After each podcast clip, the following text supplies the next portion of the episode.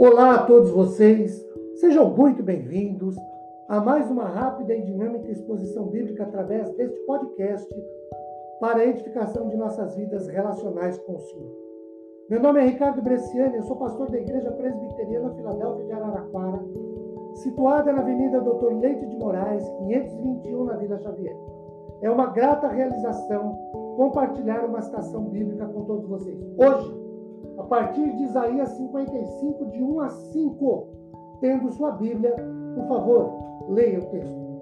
Teólogos e comentaristas, como por exemplo Dwight Moody, intitulam esta passagem assim: A graça de Deus para com os pecadores arrependidos. E aí, em especial os versículos de 1 a 5, podemos concordar numa linguagem figurada que o prego ou onde se prende a salvação pela graça para a admissão na vida eterna, é o arrependimento e a fé, mais nada.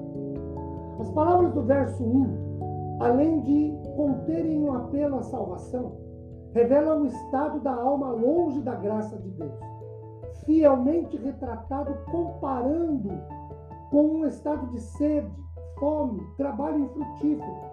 O apelo é basicamente um chamado para sair da Babilônia, fugir de todas as seduções caracterizadas como aquilo que não satisfaz e, com confiança em Deus, realizar a árdua jornada de retorno à Palestina, versos 12 e 13, espiritualmente de retorno ao Senhor.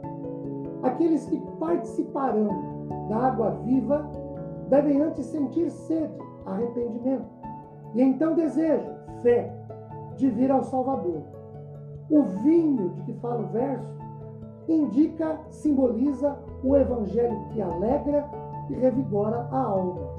O leite de que fala o texto, conforme 1 Pedro 2,2, indica a sua qualidade nutritiva.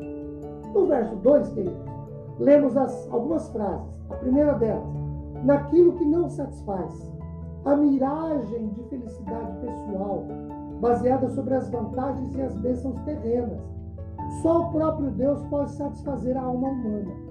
Para voltar da Babilônia a Jerusalém, o povo deveria atra atravessar de novo o deserto. E aí, as miragens do deserto poderiam enganar o povo, tal qual as miragens das coisas terrenas podem enganar e enganam as pessoas, tirando seus olhos de olharem e confiarem no Senhor, de olharem para a salvação em Deus. A frase nos versos 3 e 4, é, o Davi, aqui, é o filho messiânico de Davi, o Messias prometido, e a salvação que ele trará, ou seja, Jesus. No verso 4, as funções em questão aqui não são somente as de príncipe ou líder, mas de instrutor ou governante.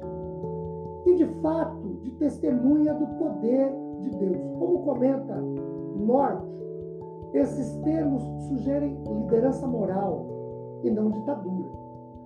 Dessa maneira, as pessoas, as promessas eternas feitas a Davi e às pessoas são confirmadas ao povo, contudo, não como promessa a eles, mas como um chamado ao serviço glorioso.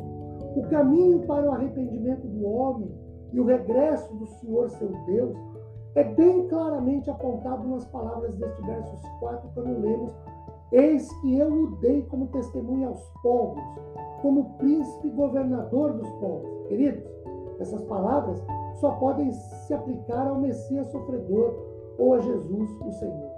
O verso 4 ainda tem uma frase a ser destacada: testemunha aos povos. No seu tempo, Davi foi uma testemunha e um condutor de povos. Mas a realização completa de todas as promessas que lhe foram feitas só virá quando surgir o filho de Davi, o maior do que este, que é Davi, o filho de Deus, o Messias, Jesus. É uma testemunha das coisas celestes e da salvação que pertence à alma que lhe obedece.